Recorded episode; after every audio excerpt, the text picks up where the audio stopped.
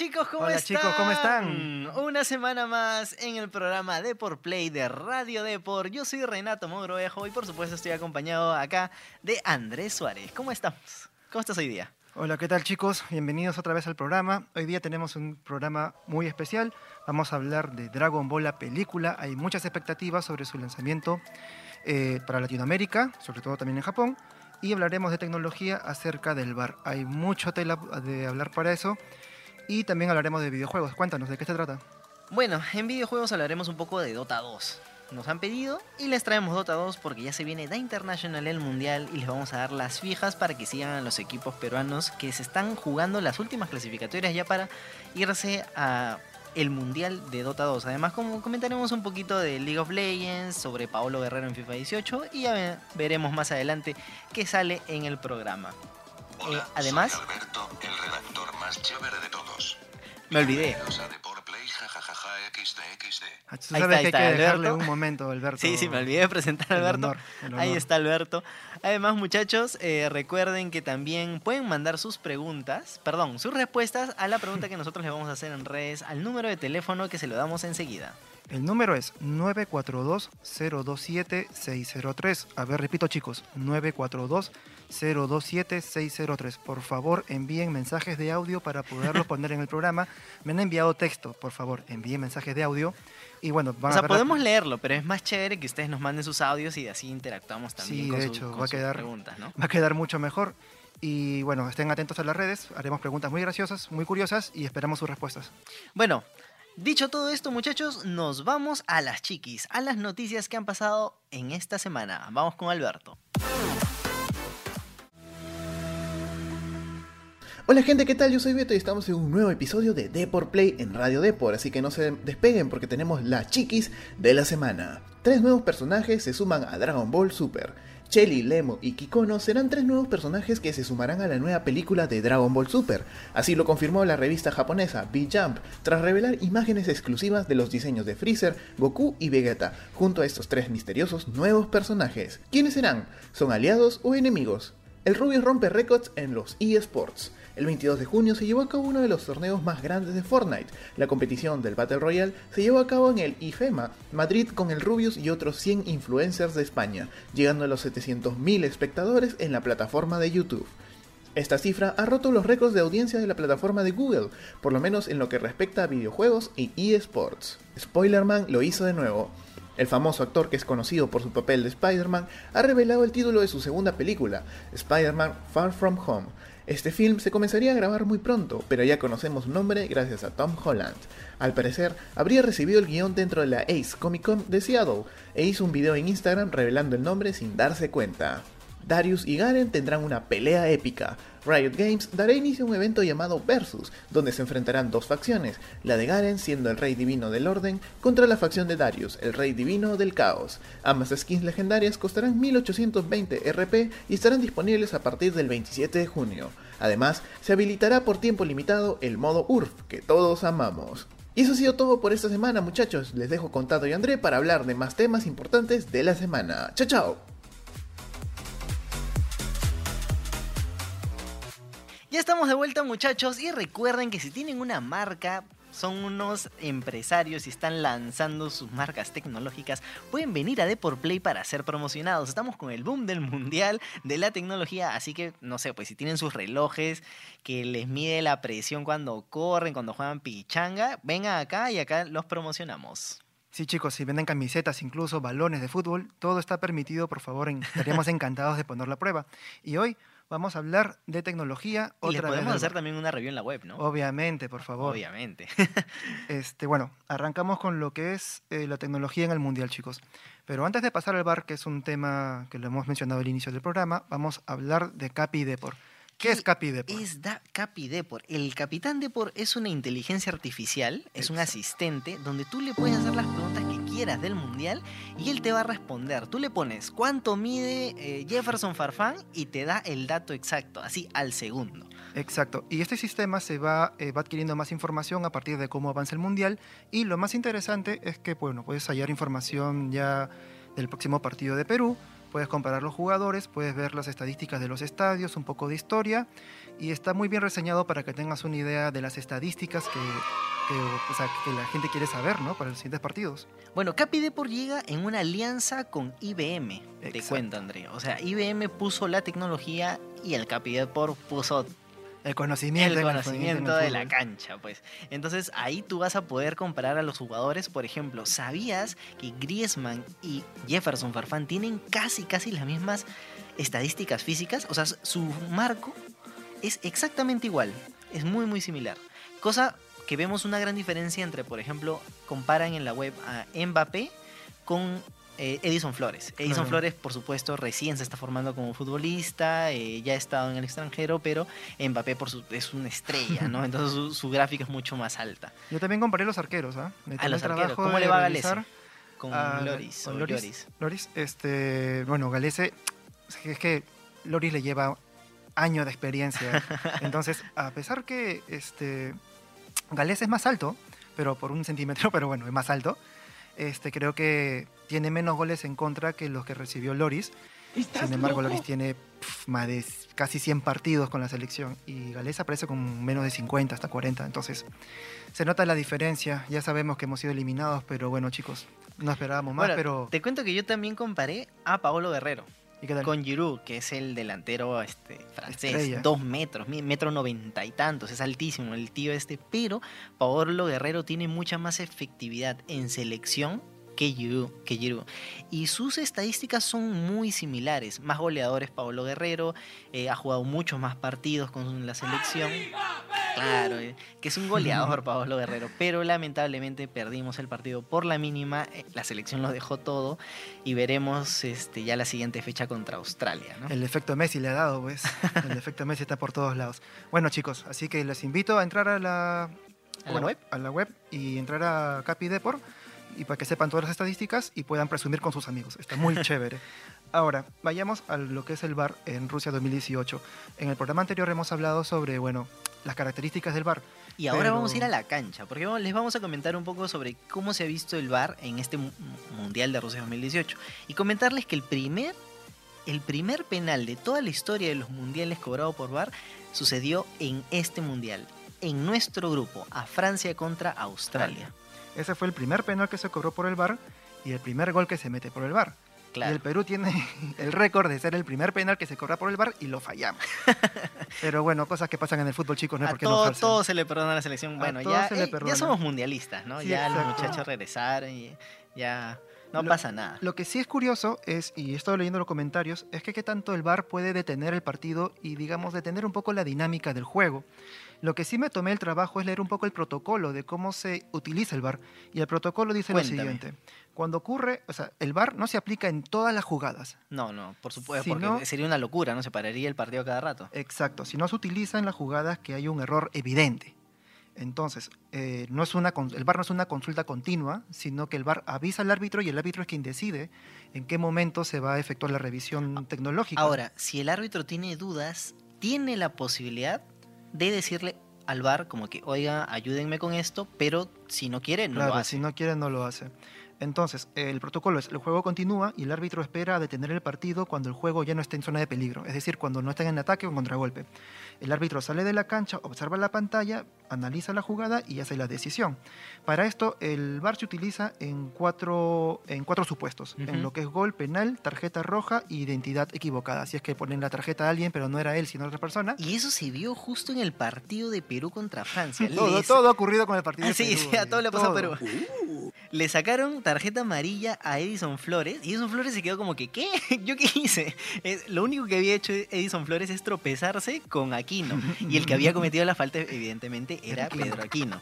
Bueno, el- le notificaron al árbitro a través del bar y el árbitro dijo, ok, fue mi error, eliminó la tarjeta y le pasó la tarjeta a Pedro Aquino. Eh, bueno, sí, de hecho, este, los goles que se han cobrado por penal, o sea, lo- el VAR, retomo, el VAR ha hecho que se cobren más eh, sanciones, digamos, Por que es penales. por penales o por tiro libres Sí, incluso. este mundial ha estado lleno de penales. Exacto. Y una estadística bien interesante, y es lo que comenté hace poco, que se detiene mucho el juego, pero a la vez es más justo, eh, que lo que ocurre es que en los primeros 15 partidos del Mundial, 20 de los 37 goles fueron a balón parado, es decir, el 55.3%. Y además tenemos un alto número de autogoles. Es, es eh, no Es tiene nada curioso. que ver con la tecnología, sí, pero, pero es curioso. es curioso también. Y sobre todo que son equipos chicos que ahora están destacando. Y es curioso también porque hasta qué punto el VAR puede beneficiar a un equipo chico. Hablamos, por ejemplo, del partido contra Irán, Irán-España, que Irán metió un gol en offside y el VAR dijo que no. Y es entonces que, claro... Lo este, celebraron todos, hasta los suplentes se fueron a celebrar y el árbitro ya estaba anulando y nadie veía al árbitro. ¿Tú sabías que eso hizo que alguien del cuerpo técnico esté hospitalizado?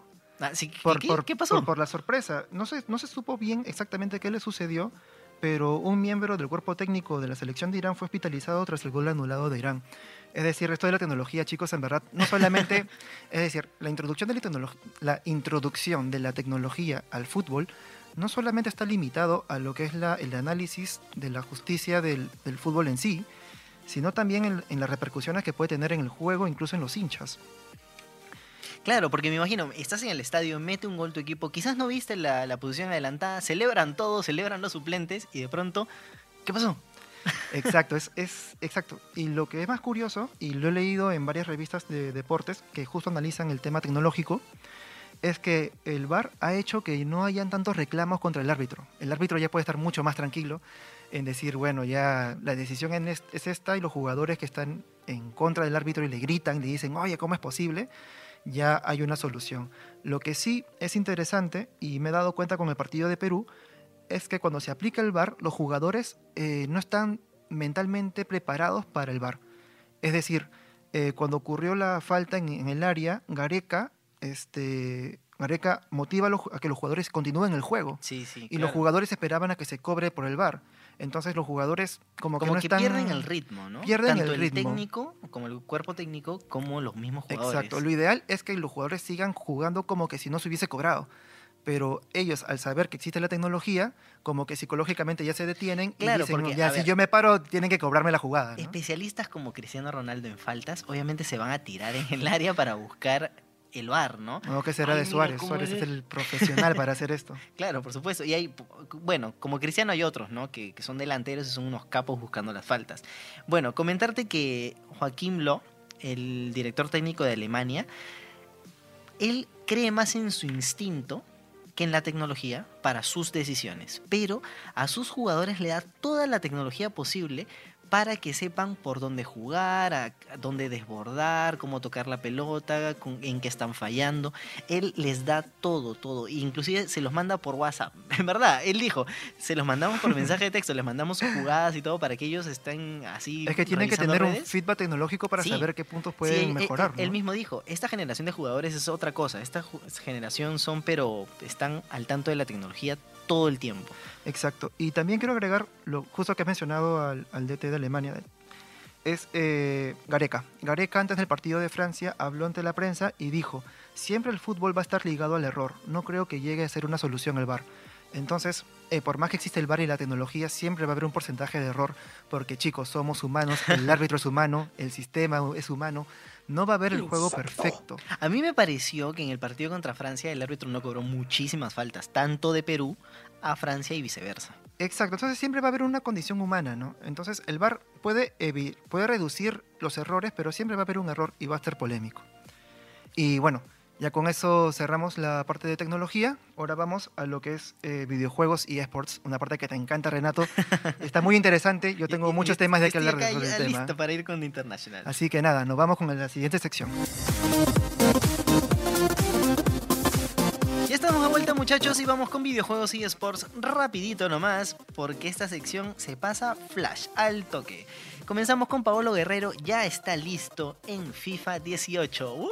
¡Vamos! Por fin. La gente lo pedía muchísimo, inclusive Oye, pero- hicieron un hashtag en Twitter para pedirle a eSports para que pongan al capitán del- de la selección. Recuerden chicos que pueden ver el video de la animación de Paolo con la selección saliendo a la cancha en la página web de Deport Play.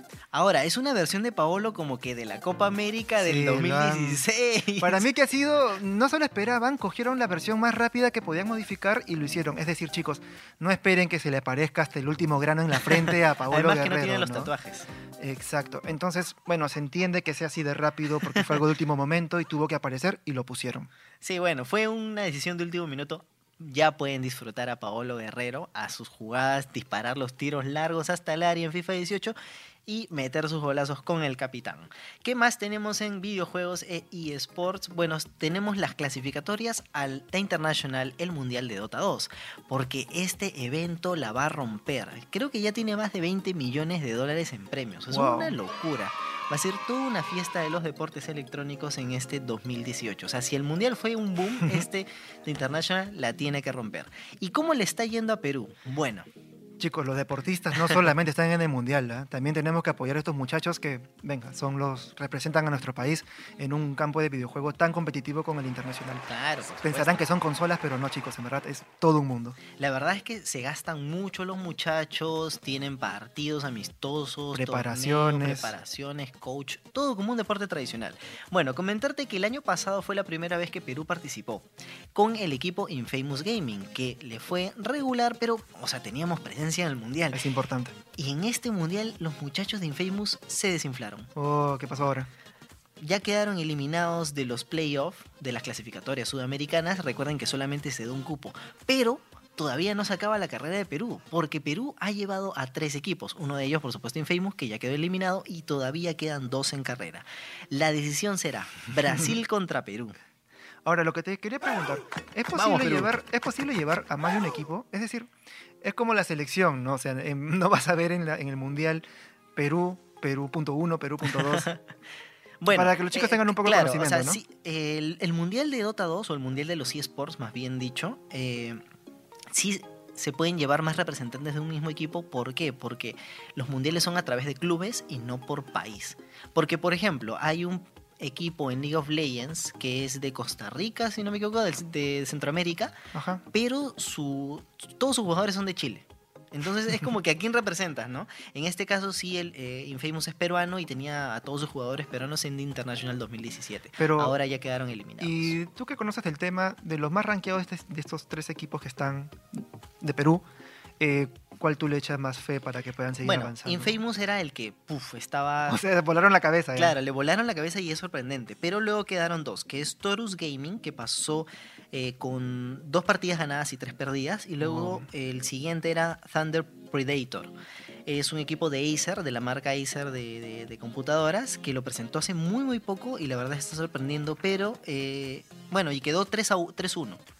Pasó con tres partidas ganadas y una perdida. Ahora, yo le he hecho un poquito más a Torus, porque se fundó mucho antes, tienen más experiencia, vienen del 2016 y la verdad es que yo me puse en contacto con ellos esta semana, los llamé para preguntarles cómo les va, muchachos, cómo les va sus clasificatorios, me dijeron que están perfectos, que todo les va bien. Vamos a ver, vamos, Vamos a a ver, ver. porque todavía queda camino.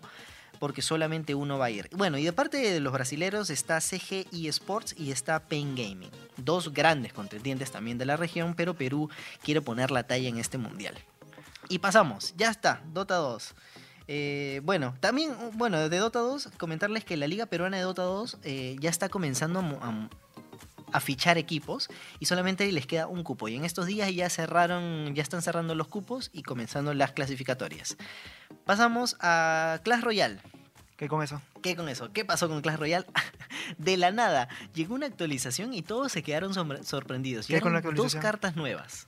Dos cartas nuevas. ¿Qué, dos qué cartas prometen? nuevas. Unos chanchos que se van directamente Mm. hacia las torretas enemigas para romperlas y no se distraen con nada, es difícil pararlos. Y una bola de nieve gigante para congelar a las, a los, a las tropas enemigas, ¿no? La verdad es que a mí los chanchos me convencen, pero la Mm. bola de nieve me parece Terrible. lamentable. No Escúchame. tiene daño. Pero, pero escúchame, este, ya no tiene daño, pero que, o sea, desbalancea el juego también. Eh, los chanchos me parece que sí. La bola de nieve es como que lo tiras, congela por dos segundos creo y no pasa nada más. Y tiene un daño mínimo. Y a las torres también le hace un daño mínimo. Como que... ah, Pero cambia, digamos, un poco la estrategia, ¿no? Sí, definitivamente. Yo he visto como que partidas con los chanchos y, ¿Con bolas de y nieve? un tanque por delante y la verdad es que corren de frente a la torreta y hacen buen daño. Y Además usas el clon encima de ellos y tienes 8 unidades pegándole a la torreta. Y la verdad es que está interesante, sí. En uno de estos días estaremos haciendo una nota de recomendaciones para algunos decks, ¿no? De este nuevo meta de Clash Royale. Pasamos a League of Legends porque League of Legends ha comenzado ya la CLS, que son las clasificatorias de la región, así como el clausura del, del fútbol, Claro. Y algo así, pero Perú con Chile, con Bolivia, con, con Perú, con Argentina. Perú lamentablemente no tiene un representante Oh. porque sí tuvo la oportunidad de levantar un equipo, pero perdieron. Y también ha comenzado el circuito nacional. El circuito nacional es como la segunda liga, ¿no? Circuito nacional peruano. Y del circuito nacional peruano te vas a la CLS, que es la son el regional. ¿Y cuánto tiempo demora de pasar desde la Liga B hasta la... Eh, en teoría como una temporada no- normal, o sea, son como... En realidad son como cuatro o cinco meses. Y si te ranqueas bien en, en el circuito nacional, tienes... eh, luego te vas a la- al torneo de promoción, Claro. que te enfrentas con los últimos puestos, ¿no? De la CLS. Y además, eh, bueno, League of Legends ha comenzado sus competitivos en todo el mundo. Porque ya están de cara al Mundial también, que, que arranca en noviembre. Worlds 2018 va a ser muy bacán. Creo, si no me equivoco, que va a ser en Los Ángeles. Es el evento quizás más grande de, en cantidad de usuarios viendo. Creo que le gana inclusive a Dota 2. Pero Dota 2 tiene un premio muchísimo más alto. ¿De para cuánto, ¿De cuánto estamos hablando más o menos? ¿Cuántas personas? Eh, ah, de, de usuarios que ven ajá. sobrepasan los 100.000, te diría. Es Wow. un montonazo de gente, solamente en Twitch, te digo. Confirmados, ¿no? Voy a hacer como esa competición que hablaste hace un tiempo de en China, que había una población que ya de- era como, como que el 13%. Ah, sí, bueno, que la- fue muy raro porque en esa competición, pues, si sacabas las estadístic- estadísticas, salía como que el 6% de la población china estaba viendo eso. 6%. Y hubo como que rumores que habían bots y todo eso. y Es que, bueno. es, es que es un negocio que o sea, ganan la visualización por la publicidad, ¿no? Y Claro. mientras más visualización tengas, puedes vender a mejor precio y cómo lo, cómo lo, cómo, cómo lo comercializas, ¿no? Es eso, prácticamente. Bueno, muchachos, eso ha sido todo por eSports. Ah, bueno, tenemos una más, una más, una más. Una más rapidita. Porque Matt Life, jugador de League of Legends también, se retiró. Matt Life viene jugando creo que desde la temporada 1, pero en la temporada 2 fue cuando eh, llegó a su máxima expresión.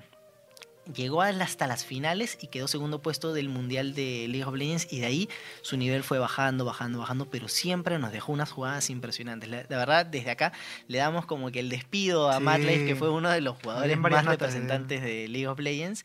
Y ya está, cerramos con los eSports y pasamos rápidamente a lo que más ustedes están esperando, Dragon Ball y lo trending. Uy, uy, uy, ¿y esa música? No. ¿Qué tiempos- pasó? Se viene Beta y se viene... No nos vamos a mechar yo y Renato, ¿ah? No, es solamente el ambiente, pero en verdad es una música tan... que me recuerda a buenos años del colegio. hace, hace acordar a una época bastante, bastante antigua. Bueno, antes de... Muchachos, si tienen una marca, pueden venir a Deport Play para ser promocionados. Si tienen una marca de zapatillas, de polos nuevos, de relojes, tecnología, venden temas de videojuegos también, consolas, muñequitos, Muñequitos, Funko Pops, lo que sea. lo que sea. Ustedes pueden venir acá y ser promocionados en el programa Deport Play de Radio Deport. Ahora sí, vamos a lo bueno. ¿Qué hay con la película de Dragon Ball Z? La película de Dragon Ball Super. Dragon Ball Super, perdón, Dragon Ball. Super. La película de Dragon Ball Super confirmó su fecha de estreno. Uy, uy, uy. Sé que, bueno, el estreno va a ser el 14 de diciembre en Japón y en México he leído que lo lanzan como a finales de enero. Pero tú me has corregido y me dices que en Perú es diferente. Cuéntame. Bueno, es que es un poco raro porque yo también leía en las páginas de los cines del extranjero, bueno, de- del continente, Claro. y decían como que sí, para finales de mes, para el 20, o sea, más o menos para pasado el 15, ¿no? Pero el Cine Planet Perú, el Cine Planet de Perú en su fanpage dijo que el 17 de enero ya lo tienen en cartelera. Ahora, Ahora veremos. yo veremos porque me parece curioso. yo, tengo, yo tengo entendido que, bueno, las traducciones se hacen, se hacen en México. O Claro. sea, el, el paso de la voz, ¿no? Lo que puede hacer, no sé, me planteo yo es que el- aquí en Perú se pueda pasar el, El el subtitulado, subtitulado, que es mucho claro. más rápido y ya pues no se ahorran el tiempo de espera entre el Y estreno en días Japón. después y puede- ahora. podrían estrenar, o una semana después, tranquilamente podrían estrenar ya con el doblaje al español latino. Claro, no, total ya... Ah, que por cierto, va a tener este el doblaje al español latino. ¿Por qué? Porque el que filtró la noticia fue Mario Castañeda, la misma voz de Goku que- en la serie. Yo te pregunto, ¿el verdadero fan realmente se toma la molestia de verlo subtitulado o le gusta ver el doblado al español, A- latino? A, mí, si tú me preguntas, a mí me gusta ver eh, cualquiera de los dos. ¡Maldito! Yo prefiero tanto el subtitulado como el doblado, y la- porque el doblaje es muy bueno. eh. No como otros animes que quizás dejan mucho que desear, el, el doblaje mexicano es muy, muy bueno. Y, pero el, El subtitulado también, o sea, es muy bacán. Y bueno, la voz de Goku es muy diferente en la japonesa. Es más chillona. Por cierto, lo hace una mujer. ¿Que sí? Sí, la voz de Goku la hace una mujer. Manda, mira, no. ni Es que es bien chillona, bien, bien chillona. Bueno, y hablando un poco más de la película, se ha filtrado la siguiente información que Toei Animation presentó nuevos personajes. Se trata de los miembros del ejército de Freezer. Y son tres. Eh, en realidad, eh, no se sabe bien qué rol van a tener en la película, es lo que estaba revisando. Y son tres. Lemo, Chelie y Kikono. Pero en verdad... Esta información he encontrado y, ella y los nombres varían un poco. Me imagino que es por la traducción del sí, japonés. es por la traducción, porque justamente yo también eh, le pedí, pedí ayuda para la traducción y yo también lo traduje y también hay como que ciertas diferencias ¿no? de, de- de pronunciación porque también se basan mucho en la pronunciación del japonés. Y, por ejemplo, el nuevo villano, te cuento, que ya tiene un nombre, se llama este Kamba, pero este nombre Kamba... Ah, el Saiyajin malvado. El Saiyajin malvado, exacto. Este nombre Kamba proviene de cucumber, que es este pepino en inglés, Ya. porque le encanta poner nombre de vegetales Sí, a la Vegeta, Ve- Vegeta, Kakaroto, Kakaroto, etcétera. ¿no? En fin. Eh, bueno, la, como que en japonés la pronunciación sería como que combe o comba y ya para el español le pusieron kamba, ¿no? O sea, porque ya por las variaciones. Pero curiosamente con esta serie no se aplica un cambio, una traducción radical como se hace con Supercampeones, ¿no? Por Ah, ejemplo, Kojiro Hyuga en Japón acá es Steve Hyuga, ¿no? Y así hay eh, ejemplos, pero mucho más radicales. Ese es el que me acuerdo más sencillo y más fácil de Claro, el, traducir. el mismo nombre, eh, Supercampeones, realmente así no se llama la Capitán serie, es Ca- Ca- Captain Subasa. Tsubasa. Pero ya bueno. Entonces, esos son los personajes que los villanos... se sabe de los villanos que son, son tres. eh, y bueno, y también hay lo que son los personajes Ahora, confirmados. Esos, esos tres villanos no son luchadores, no- o no se ven como luchadores. Se ven muy telas. Se sí, ven muy tela, flaquitos. chiquitos. sí. Pero tienen la armadura como que del ejército de Freezer. Y uno tiene el, el que te. El detector de el poder. detector del ki y esa Sí. cosa. Y este, bueno, esos son los personajes que. los nuevos. Y bueno, de los confirmados, Goku, Vegeta, Bills, Whis y Piccolo. Que no están confirmados eh, a manera oficial, si no se sabe a partir de los afiches y de la publicidad de la misma. de la misma película, ¿no? Ahora, el, el Saiyajin malvado. Me encanta el Saiyajin malvado. ¿no? el mejor título. O sea, originalmente se llama Saiyajin malvado. A ver, te cuento un poco. En las descripciones de Dragon Ball Heroes, que va a ser el nuevo anime, eh, sí lo ponen como Saiyajin malvado. Así, la, mi- la- la misma traducción. Y ahora en estos días ya han comenzado a decir sus- su nombre y más detalles sobre él. Ahora, el personaje que se ve en el tráiler de la película Ajá. se ve muy parecido, muy muy parecido. Y los rumores indican que sí sería el Saiyajin malvado, pero de la línea temporal de Dragon Ball Super. Pero eso no entra, eso no entra en contradicción al tener la idea que Dragon Ball, a Dragon Ball Super o Dragon Ball Heroes. No, a ver, es de Dragon Ball Heroes. Ya. El Saiyajin malvado es de Dragon Ball Heroes. Exacto. Pero hay rumores, por su parecido físico, que también aparecería en la película según el tráiler. Esos son los rumores. O sea, ese villano que se ve en el tráiler de la película todavía no tiene nombre, todavía no tiene como que una descripción. Mm, ya. O sea, está todo es un misterio todavía. Ese personaje es un misterio, pero se parece demasiado como al, al Saiyajin malvado de Dragon Ball Heroes. También hay otro que se llama Yamoshi, que es el dios Super Saiyajin original. Sí, él, es, eh, él fue el primer Saiyajin dios de la raza de los antiguos Saiyajin. Y que, bueno, por lo que leí y los rumores que hay que también puede aparecer en esta película, eh, si aparece, digamos, el Saiyajin malvado, que es de la línea de Dragon Ball Heroes, eh, yo creo que, no sé si se está complicando ya mucho la historia, porque tengo entendido que Dragon Ball Heroes es como que un spin-off que ya no entra Lo que pasa es que a- ambos parten de la misma ¿no? línea temporal, Dragon Ball Super y Heroes parten de la misma línea temporal, llegan hasta el torneo de poder y se separan las historias. Entonces en Dragon Ball Heroes ya se dieron la libertad de aparecer personajes que en- hace tiempo no vemos en, en la serie original como, yo qué sé, Broly. Eh, y han, han metido dos nuevos personajes como son Fu, eh, que también va a ser un villano, y el Saiyajin malvado, o sea, Okamba, ¿no? que es su nombre.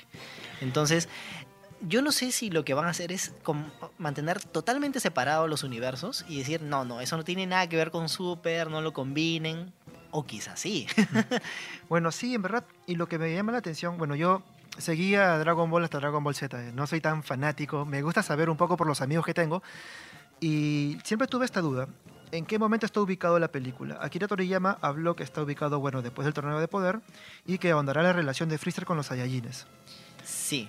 Lo que pasa es que, mira, una vez que acaba el torneo de poder, se va la historia de Trunks. Ya. Porque Trunks es el protagonista. Y lo meten preso.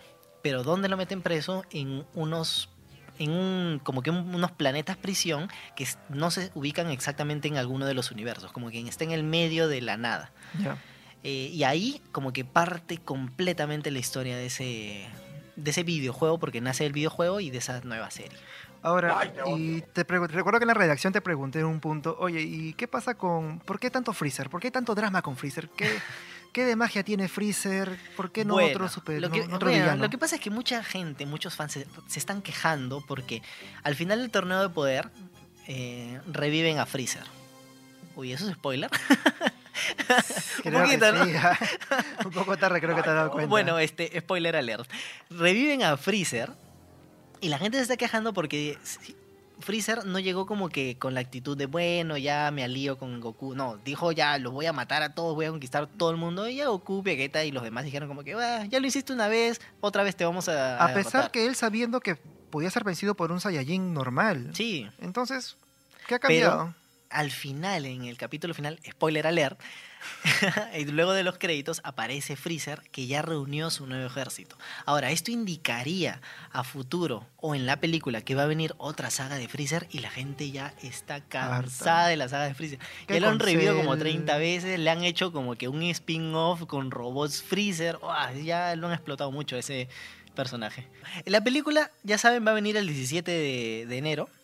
Veremos. porque- Veremos en qué Veremos, tipo de... claro, veremos qué pasa con Freezer porque sí se ha confirmado su presencia Claro. y lo, esperamos verlos en el cine porque a lo mejor nos encuentran ahí seguro.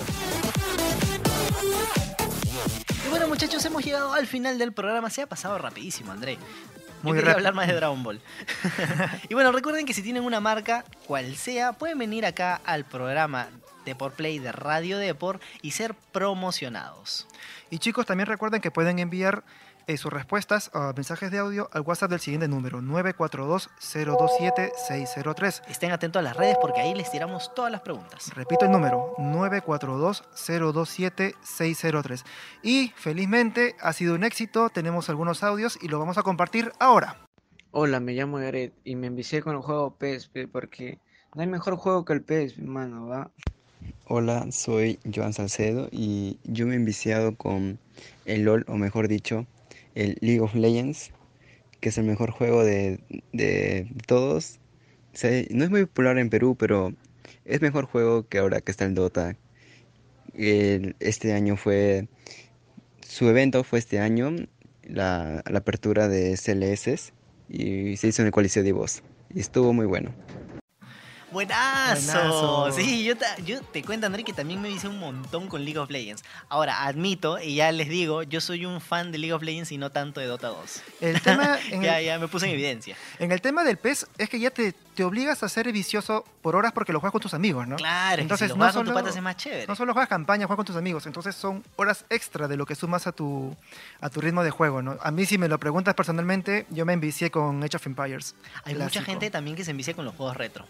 Te cuento. Y eh, los emulan en PC. Es que, están, es que están hechos para jugarse una y otra vez, una los y Mario. una otra vez. Bueno, muchas gracias a los muchachos que nos han pasado los audios. Estén atentos a las redes sociales, que les repetimos el número para que nos respondan con audios, por favor. 942-027-603. Repito nuevamente, 942-027-603. Listo, muchachos, eso ha sido todo por el programa de hoy de Me Radio Depor, del programa Depor Play. Nos vemos, o, bueno, otra vez. Nos escucharán la próxima semana. Chao, chao. Nos vemos, chao, chao.